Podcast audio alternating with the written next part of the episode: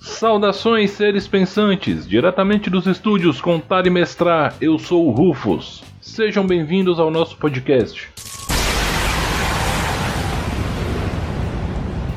Podcast de hoje é um oferecimento dos nossos apoiadores do Catarse, catarse.me barra. É um oferecimento da Banca do Senpai, da Tribo Tiro com Arco e da Hamburgueria Tom Artesanais. Faz um tempo vocês pediram apresentação de mais cenários de RPG lá na caixinha do Stories no Instagram. E hoje o tema do podcast vai ser o cenário de Dark Sun. Dark Sun é o cenário favorito de Dungeons Dragons do Rufus. É, de fato, é o meu cenário favorito de Dungeons Dragons. Ele é bastante diferente da maioria dos cenários de D&D e ele é muito foda. E vocês vão entender comigo hoje. Então, bora lá.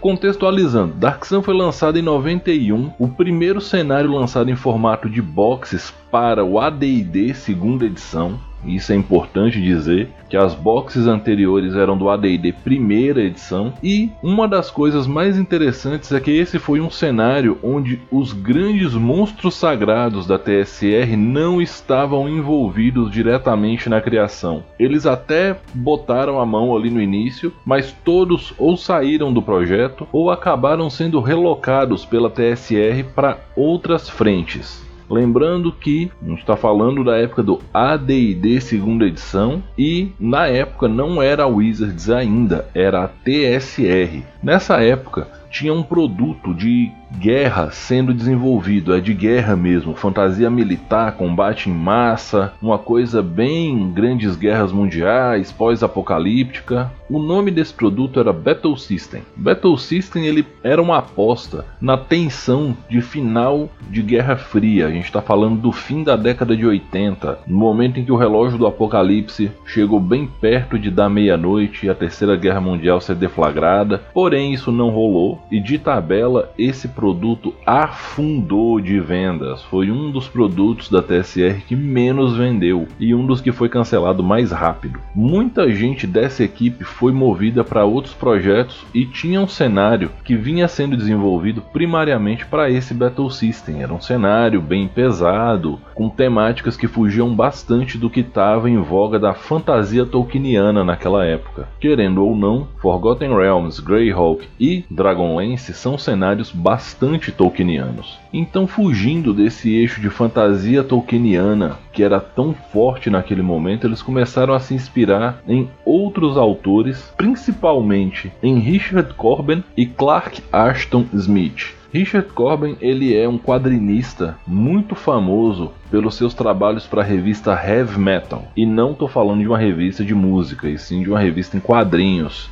Já o Clark Ashton Smith, ele é um autor de fantasia do início do século XX. Ele escrevia muito sobre um deserto pós-apocalíptico. Ele era muito influenciado, inclusive era amigo do Lovecraft. Ele faz parte do coletivo de autores que permeavam ali o, a literatura americana entre as décadas de 1900 e 1930. Então, com base nessa estética mais agressiva e mais sombria, mais cinzenta, onde tons de desespero, de combate, de sobrevivência eram mais viscerais, por assim dizer, e menos pautados na dicotomia do bem contra o mal, esse cenário começou a tomar forma. Lembrando que os grandes nomes que vinham desenvolvendo cenários para a TSR não estavam nesse projeto. E isso foi determinante para que Dark Sun se tornasse Dark Sun. O famosíssimo David Zeb Cook,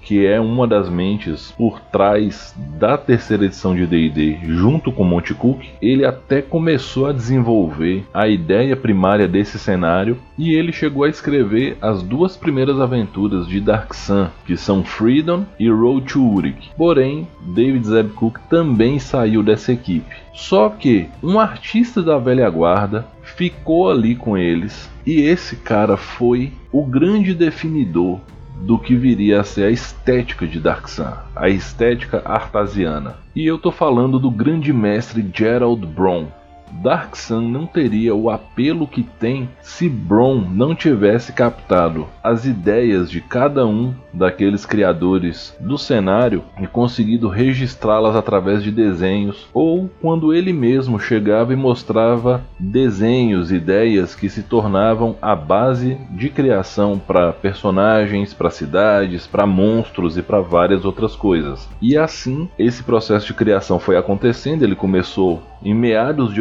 89, ultrapassou todo o ano de 1990, e nesse tempo, os elementos do AD&D clássico, como as raças, as classes, magia, moedas, comércio, isso foi sendo reintroduzido no cenário. Porém, aqui entra o ponto fundamental. Nada era como foi apresentado antes. Nenhum ponto de Dark Sun tem compromisso de manter estéticas anteriores. Então, à medida que nos outros mundos de fantasia do AD&D. Os elfos eram uma raça imponente, altiva, focada em sua inteligência, beleza e vidas longas. Em Dark Sun, eles são simplesmente comerciantes, exploradores, mau caráteres, pilantras. Em resumo, né, você tem halflings que normalmente são associados aos hobbits de Tolkien, sempre muito sociáveis, muito tranquilos, em Dark Sun os Halflings se alimentam dos outros seres pensantes, é exatamente das outras raças disponíveis para personagens jogadores. Normalmente eles falam que os Halflings são canibais. Eu não concordo com esse uso e isso é apenas a minha opinião, porque canibalismo é quando uma espécie come a ela mesma e os Halflings não se devoram. Os Halflings devoram os outros. E a coisa mais importante que aconteceu sobre a gestão de Dark Sun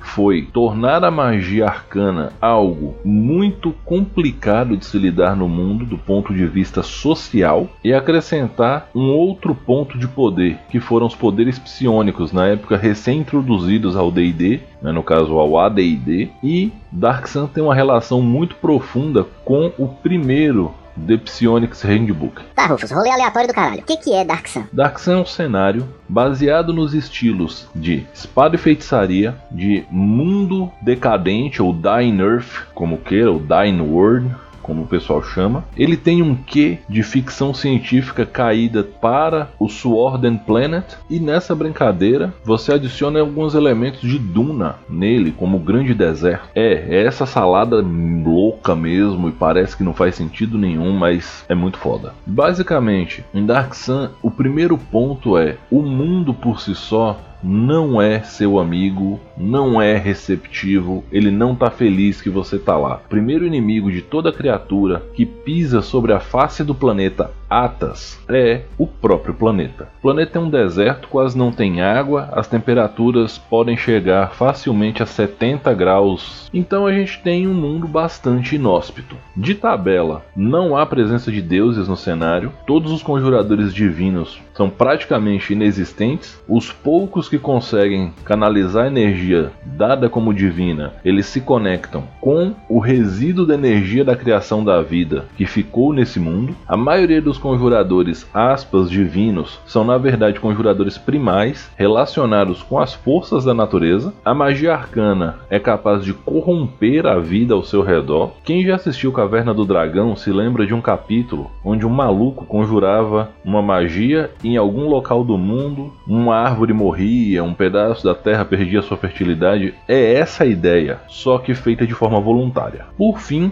Dark Sun é um mundo despótico e extremamente violento. O centro do cenário é a região da cidade-estado de Tyr e algumas cidades-estados, aspas, próximas. Toda essa região, ela é em um deserto e cada cidade-estado é governada por um rei feiticeiro. E esses reis feiticeiros são ridiculamente poderosos extremamente insanos e sádicos. E é nesse ponto que eu vou contar para vocês a história do mundo de Arthas, o mundo que abriga o cenário de Dark Sun.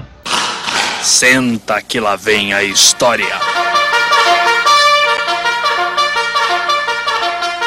A história do mundo é dividida em eras, e isso é bem comum acerca dos mundos de fantasia. A primeira era do mundo é chamada de Era Azul, e o planeta era um imenso oceano com pouquíssimas porções de terra emersas. O planeta de One Piece, para quem já assistiu One Piece, tem mais terra do que o planeta Arthas tinha em seu início. O único povo que vivia em Arthas eram os Halflings. E eles eram manipuladores da energia da própria natureza em si. Em termos de regra, é como se eles fossem uma espécie de feiticeiro primal. Eles faziam várias experiências, criavam novas formas de vida, e em dado momento eles resolveram que queriam ampliar a fertilidade do mar. E eles fizeram um puta feitiço e deu muito errado. Isso criou uma onda chamada de maré marrom que ia corrompendo e contaminando todo o mar em si. A maré marrom avançou durante muito tempo até que eles conseguiram construir um artefato gigante chamado Torre Pristina. É uma construção, sim, é uma torre, ela existe no cenário até hoje, Porém, naquela época, ela foi construída com o objetivo de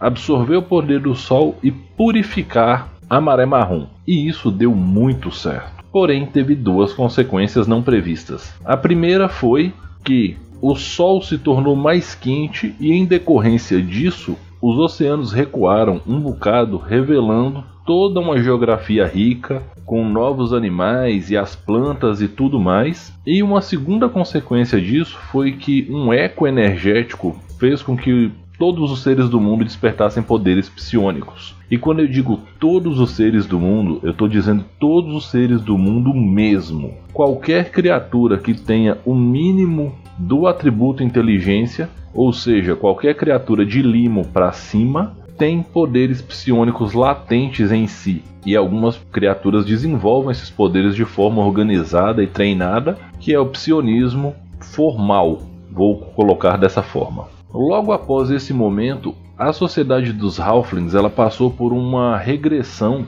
de super avançada até o barbarismo. Eles eram um povo ridiculamente avançado culturalmente, magicamente, tecnologicamente, eles regrediram a um estado similar ao das tribos da época do Homo de Neandertal, vamos colocar dessa forma. E os novos povos que surgiram vieram a dominar o planeta, por assim dizer.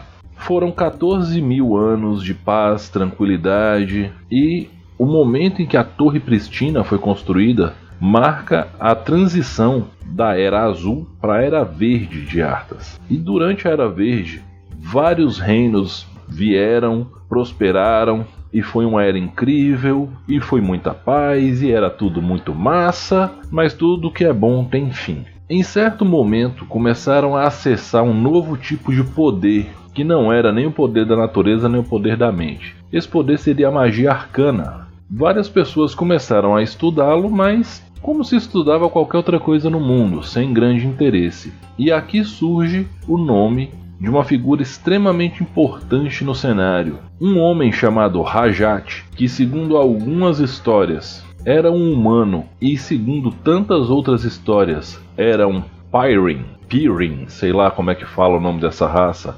O que importa é que ele era um psionico talentoso, descobriu como acessar a magia e ele se isolou num lugar chamado Cavernas Ecoantes, que eram conectados à Torre Pristina. E ele ficou nesse local durante mais de mil anos estudando a magia arcana de forma profunda ele se isolou do mundo e usou seus novos poderes para se esconder, tanto como pessoa, tanto a localidade onde ele estava, até que ele dominasse esse poder, porque ele sabia que a magia arcana era algo muito poderoso. E ele descobriu que haviam duas formas de conjurar magia arcana. Uma era só tecer o tecido arcano da realidade, para gerar os novos efeitos de forma bastante similar ao que o psionismo fazia, só que o psionismo ele era uma realização de um ato de força de vontade em cima da realidade já existente, ele é um pouco mais limitado em concepção, por assim dizer. Por outro lado, a energia arcana era muito mais difícil de se controlar, muito mais instável. Só que Rajat descobriu que havia uma segunda forma de você conjurar e controlar o poder arcano, que era através da corrupção.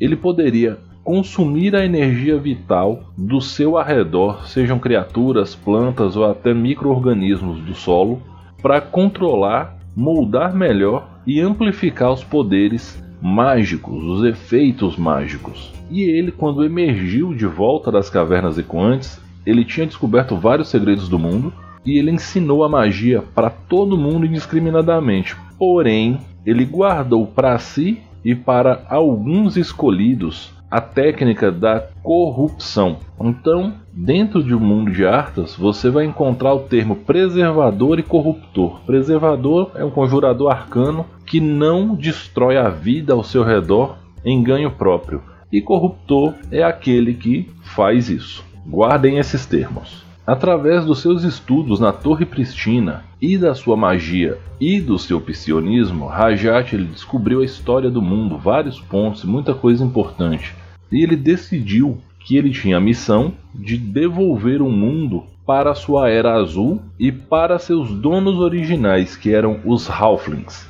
Ele bolou um plano para resolver esse problema. E esse plano nada mais era do que uma cruzada de purificação racial. É, exatamente isso. Então ele reuniu seus 15 melhores estudantes, por assim dizer, passou a chamá-los de campeões de Rajat, e esses campeões, cada um deles foram imbuídos com mais poderes do que já tinham, foram equipados e para cada um deles foi dada a missão de exterminar uma raça não humana. E isso é um evento extremamente importante chamado as Guerras Purificadoras. Durante esses eventos, esses campeões de Rajat eram tão poderosos e usavam de maneira tão indiscriminada a magia que o que aconteceu? Eles começaram a corromper tudo ao redor de um modo que nem os poderes da Torre Pristina para fazer o equilíbrio ecológico do mundo eram suficientes. Então, chegou num ponto em que ela drenou tanto o poder do Sol que o Sol foi de amarelo para vermelho, ficou muito mais quente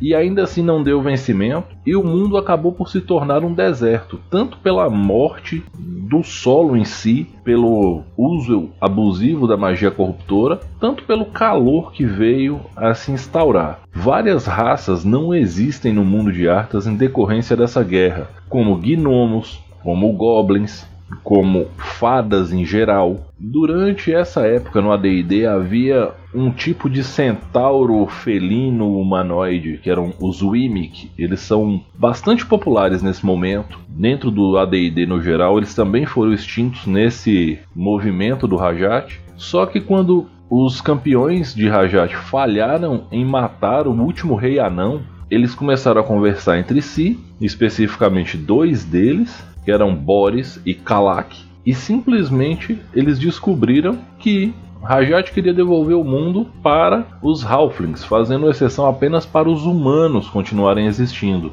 E quando eles perceberam isso, e eles perceberam também que parte do plano era que eles morressem no processo para que a liberação da energia que eles acumulassem fosse parte de um feitiço para restaurar a Era Azul, os campeões de Rajat se voltaram contra o próprio Rajat travaram uma guerra ainda mais lascada contra ele, terminaram de fuder o mundo como um todo. E sim, eu tô falando no sentido mais literal, não sexual, mas sim o sentido de botar para lascar e arruinar a coisa toda mesmo. E eles venceram Rajat e prenderam Rajat em uma dimensão do tamanho do próprio Rajat. Né, para quem é familiarizado numa Pocket Dimension, onde ele não poderia se mover. Porém, para mantê-lo preso, para manter o selo preso, era necessário que um desses campeões fizesse um ritual na Torre Pristina e se transformasse no dragão. Só existe um dragão oficial em Arthas. Irão, uma olhada de.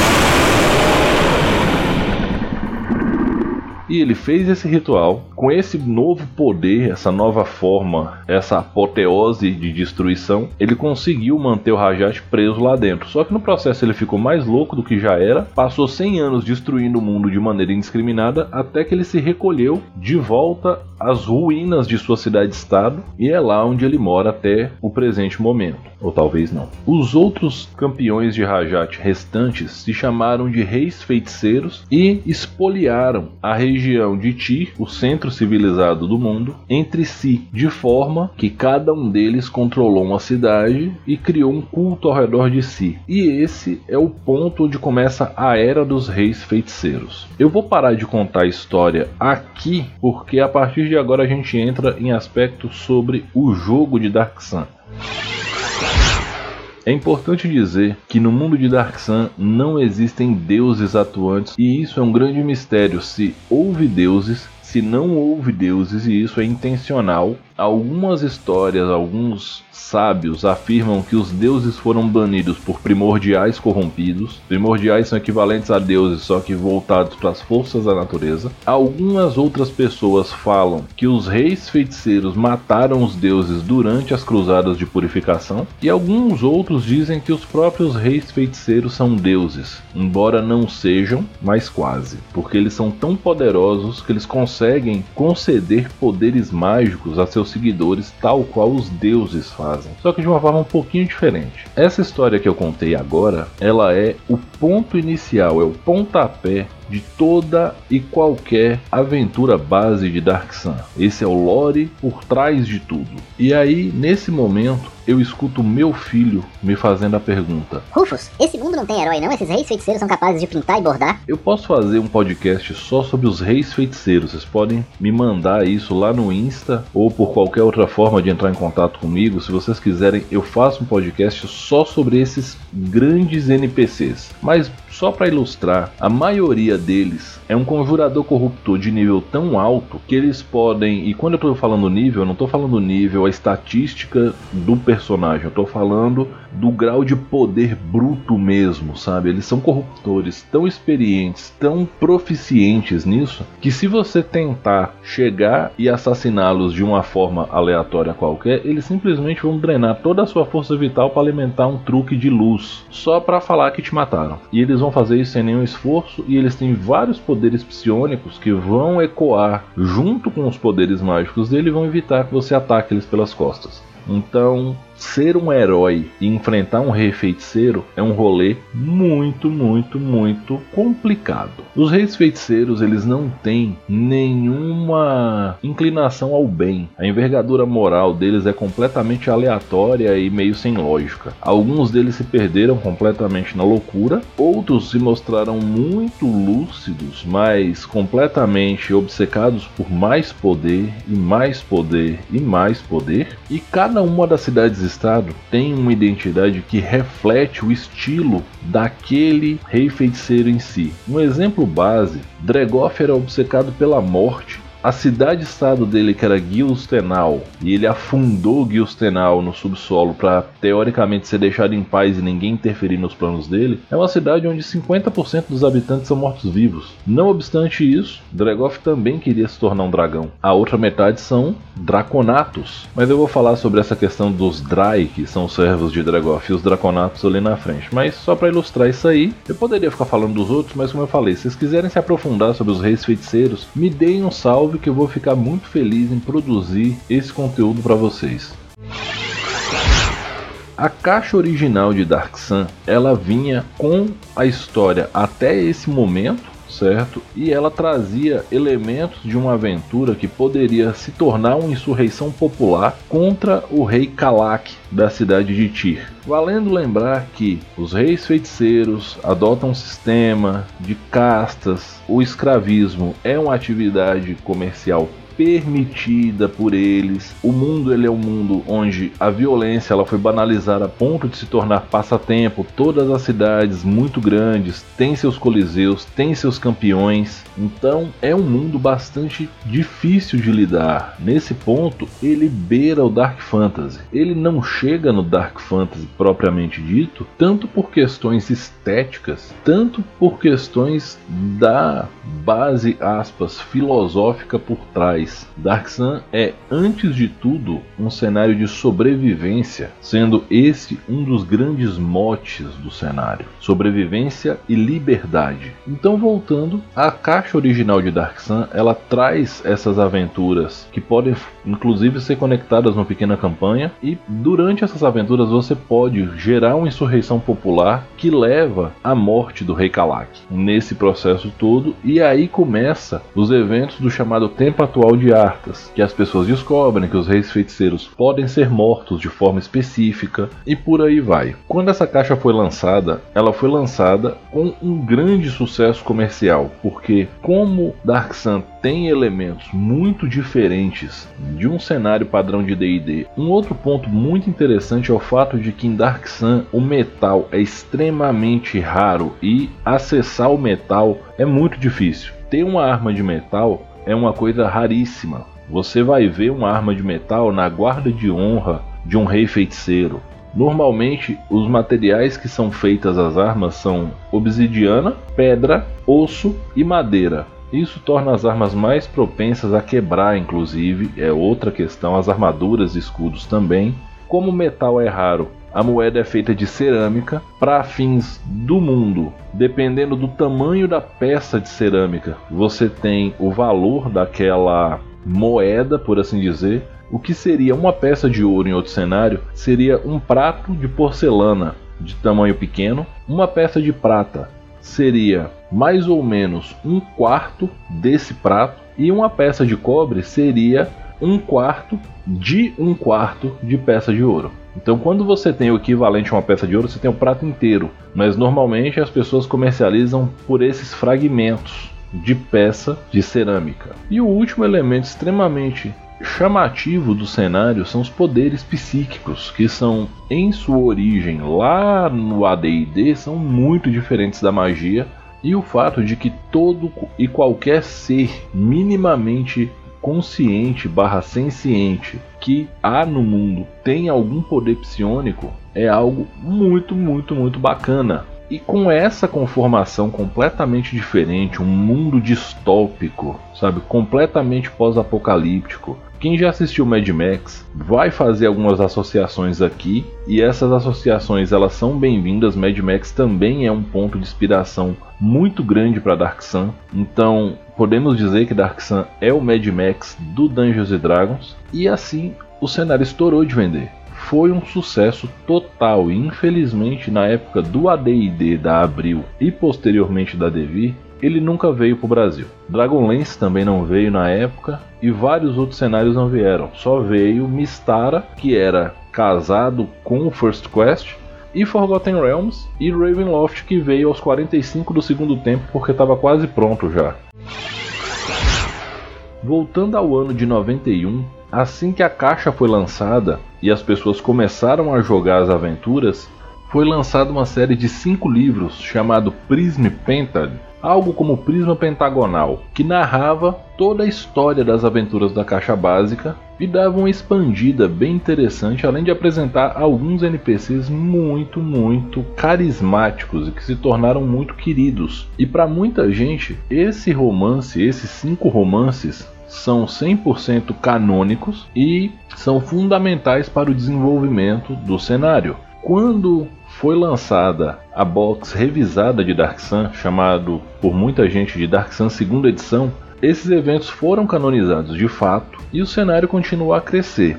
De forma muito estranha e até hoje não justificada, a linha de Dark Sun foi cancelada entre os anos de 96 e 97. O último suplemento oficial lançado para o AD&D foi os artefatos psionicos de Arthas, de Arthas Psionic Artifacts, alguma coisa desse tipo. E de acordo com algumas entrevistas da equipe da época, duas novas aventuras e um suplemento estavam sendo escritas. Uma das aventuras era intitulada Ascensão de Dregoff, o suplemento eram Os Senhores da Mente do Mar Perdido e por último, mas não menos importante, havia uma aventura baseada nesse suplemento que eu acabei de citar que ainda não tinha um nome definido. A questão é, nessa altura, seis anos de produto sendo lançado, de jogos correndo e sendo um cenário que cresceu por conta própria, pela própria organicidade e por uma história extremamente fascinante, por um jogo extremamente diferente e instigador,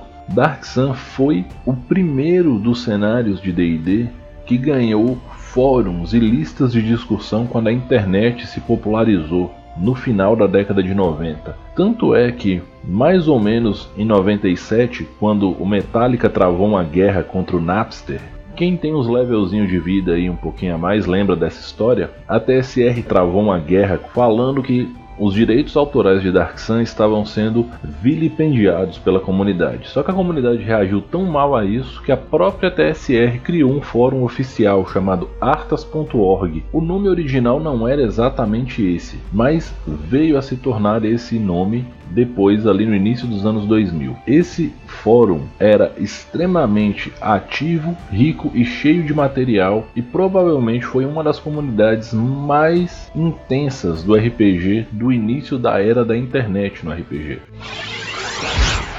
Dark Sun foi o primeiro cenário a trazer e explorar de maneira intensa um metaplot, uma história que ela é visível para quem está fora do cenário, mas dentro do cenário ela é invisível. Ela ocorria de maneira mais ou menos não intencional em cenários como Dragonlance, Ravenloft e até Forgotten Realms, porém em Dark Sun o metaplot ele é palpável para os jogadores dentro do cenário do jogo. E isso era uma das coisas que mais deixava a comunidade de orelhas em pé, porque originalmente se falava que o mundo de Arthas era completamente separado da cosmologia de D&D. Posteriormente, foi comprovado que ele tinha conexões com os planos astral e etéreo e com o plano de sombras, hoje Umbra, na época Shadowfell, só que eram conexões muito específicas e bastante difíceis de se acessar. Por fim, o cenário de Planescape trouxe informações importantíssimas sobre Arthas em si e foi uma das formas, inclusive, de pacificar algumas discussões sobre esse mundo tão incrível. Então, é possível chegar até Artas por viagem planar, só que não é possível chegar de maneira intencional simples. É uma sequência, é muito complexo, é muito difícil. O fato deles não ter uma conexão direta com o resto da cosmologia impede com que as almas dos mortos vaguem para o chamado pós-vida, e dessa forma é muito mais comum a ocorrência de mortos-vivos em Artas e vários detalhes nesse sentido. E tudo isso sempre foi deixado meio no limbo, meio sem resposta intencional, justamente para quê? Para que os mestres pudessem criar em cima disso. Porém, estamos no final da década de 90, Dark Sun se encontrava no auge, foi cancelado e um ano depois a Wizards of the Coast comprou a TSR. E nesse momento foi um momento muito difícil para a comunidade de AD&D como um todo, porque era tudo muito incerto. Sabe essa expansão de Magic que saiu há pouco tempo atrás, Aventuras no Forgotten Realms? Todo mundo achava que era a próxima expansão do Magic lá em 99 mesmo. Demorou muitos anos para ser lançada. Na verdade, a Wizards Wizards manteve o Magic e o D&D o mais distante possível um do outro até que eles pudessem se aproximar de uma maneira mais orgânica, para que as comunidades, inclusive, não entrassem em atrito direto, já que no final da década de 90 havia uma rivalidade nada saudável entre a comunidade de card game e a comunidade de RPG lá nos Estados Unidos. Na época do D&D 3.0, foi anunciado quais eram os cenários que ficariam em mãos da própria Wizards. Esses cenários foram Dragonlance, Forgotten Realms e Greyhawk. O cenário de Ravenloft foi vendido para o estúdio Sword and Sorcery, que era uma subsidiária da White Wolf. Inclusive, os suplementos de Ravenloft da terceira edição têm uma certa semelhança estética com Vampiro e Idade das Trevas. Outros cenários foram simplesmente descontinuados por vários problemas com seus criadores, questões contratuais, inclusive com artistas, e Dark Sun foi completamente completamente engavetado. Só que a comunidade não se deu por satisfeita com isso, até que a Wizards incluiu Dark Sun dentro da chamada Open Game License. E isso é uma coisa que muita gente não sabe. A OGL, quando foi lançada, incluía todo o material de Dark Sun, dos psionicos e de tudo mais. Então, nesse momento, surgiram duas situações. A primeira foi a Paizo, nossa amigona, editora do Pathfinder, lá no início de carreira, viu que a galera tava muito, muito carente e sedenta por material de Dark Sun, foi lá e lançou uma linha do tempo paralela de Dark Sun extraoficial dentro da revista Dragon, a parte para jogadores, e da revista Dungeon, as partes para mestre. Lembrando que a revista Dragon Magazine nessa época tinha uma irmã gêmea chamada Dungeon Magazine, que eram os periódicos equivalentes a livro do jogador e livro do mestre. Esse Dark Sun da Paizo, ele é muito interessante, ele se passa 300 anos depois dos eventos da caixa do Dark Sun expandido. Ele é não canônico de maneira explícita,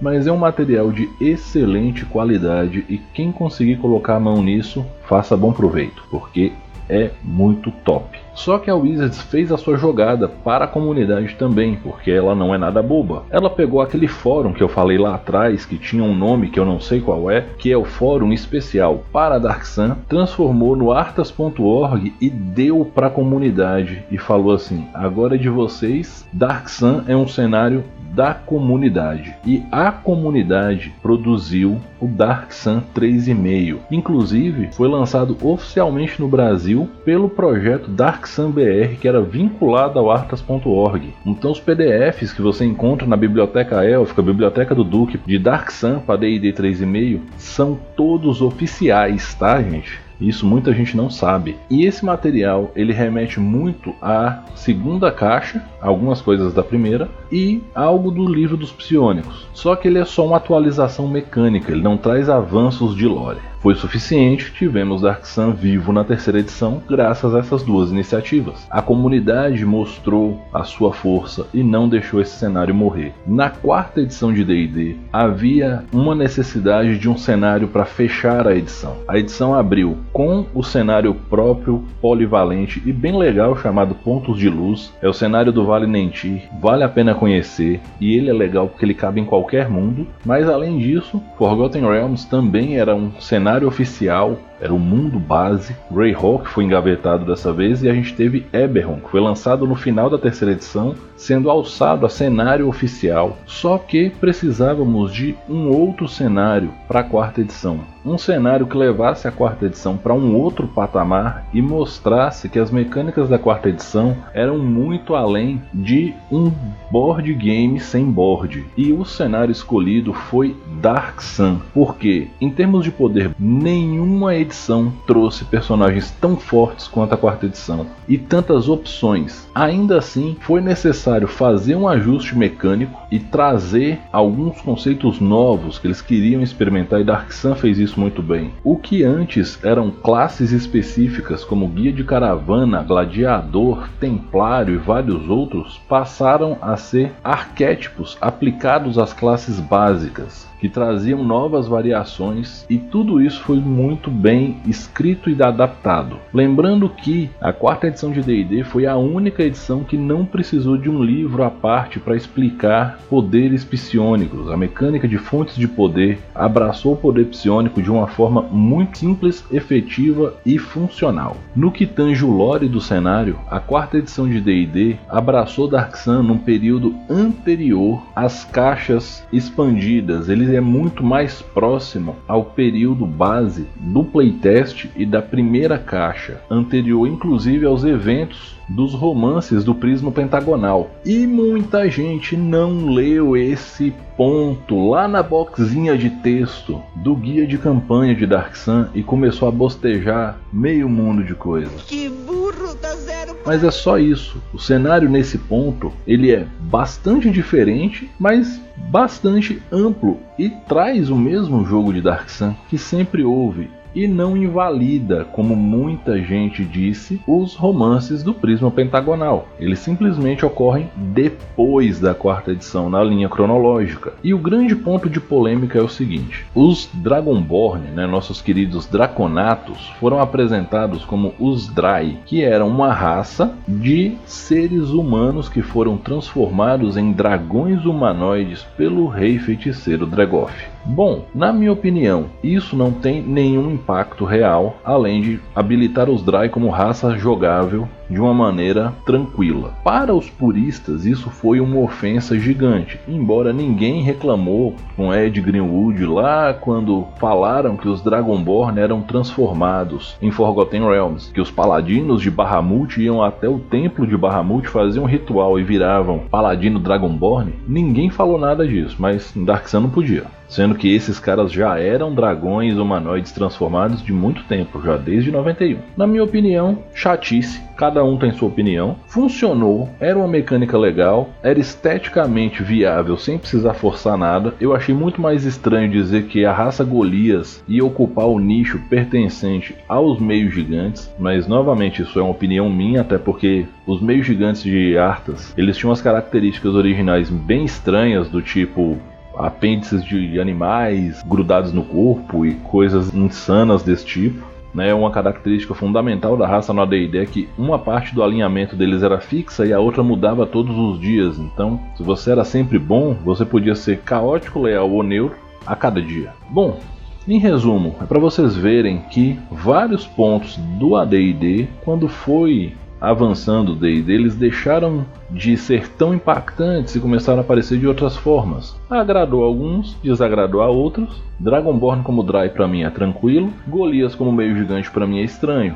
O contrário acontece com muita gente. Por fim, quinta edição de D&D. Ah, Rufus, mas você fala que a quinta edição de D&D é uma edição Nutella e aí por isso não tem Dark Sun. É exatamente isso. A quinta edição de D&D, ela é muito em cima do muro, ela é muito sem posicionamento e sem base para receber temas complexos. Por isso cenários como Dark Sun e Ravenloft são automaticamente muito distorcidos em sua essência. Um cenário bem mais soft de se lidar, por assim dizer que é Eberron, sofreu algumas distorções meio bizarras. Dark Sun ele não cabe conceitualmente dentro de muita coisa da quinta edição, principalmente por abordar temas que hoje não são adequados para a faixa etária que a Wizards está visando atingir e por tratar de temas de uma forma um pouco mais adulta, de temas que são espinhosos e que a Wizards tem evitado tratar de maneira aberta. Lembrando, nem o ciclo de nove tendências faz sentido mais, porque a Wizards não quer debater ética, moral e respeito de uma maneira aberta em seus jogos. Ela quer vender a aventura pronta. E tudo bem, tem que ter lucro mesmo, mas o RPG não é só vender módulos de aventuras prontas. Mesmo assim, Dark Sun influenciou muito a quinta edição de D&D. Valendo lembrar que Mike Murs, o polêmico editor-chefe da quinta edição de D&D, é um fã declarado de Dark Sun. Valendo lembrar que os psionicos do Tasha's Cauldron são todos baseados em Dark Sun, nos psionicos de Dark Sun, e foram feitos para abordar de maneira oficial essas vertentes de personagem dentro de possíveis jogos para quem quer usar a quinta edição dentro do cenário. O mundo de Arthas é mencionado nos textos sobre cosmologia de maneira geral, assim como vários outros termos da época do AD&D voltaram a ser falados na época agora da quinta edição. Inclusive, a nossa querida Maiden of Pain, lá de Planescape, também voltou à moda e vários pontos nesse sentido. Os Tricrim estão presentes no livro dos monstros, então assim, Dark Sun continua aí. Embora eu acho que não será ele o cenário que vai sair para a quinta edição antes da nova edição de D&D em 2024, quando o D&D faz 50 anos, eu acredito que Greyhawk seja um cenário muito mais interessante de ser lançado devido aos nomes dos NPCs aparecerem magias icônicas em vários itens e tudo mais, e também por ser um cenário mais fácil de você tirar o peso sem descaracterizar tanto como aconteceu com Ravenloft. Se você gostou, procure material para ler. Tem muito material bom e gratuito na internet, principalmente esses PDFs da Dark Sun BR, né? Que eram baseados no artas.org, são materiais oficiais, tem na biblioteca élfica para baixar. E esse não é pirataria, porque é conteúdo gratuito da comunidade para a comunidade com chancela da Wizards na época e é o suficiente para você conhecer bastante do cenário. E eu sempre vou falar para vocês, vão lá e leiam. Eu tô dando minha opinião, eu quero que vocês experimentem, que vocês conheçam, que vocês criem as opiniões de vocês. Minha opinião não é a verdade, minha opinião é só a minha opinião.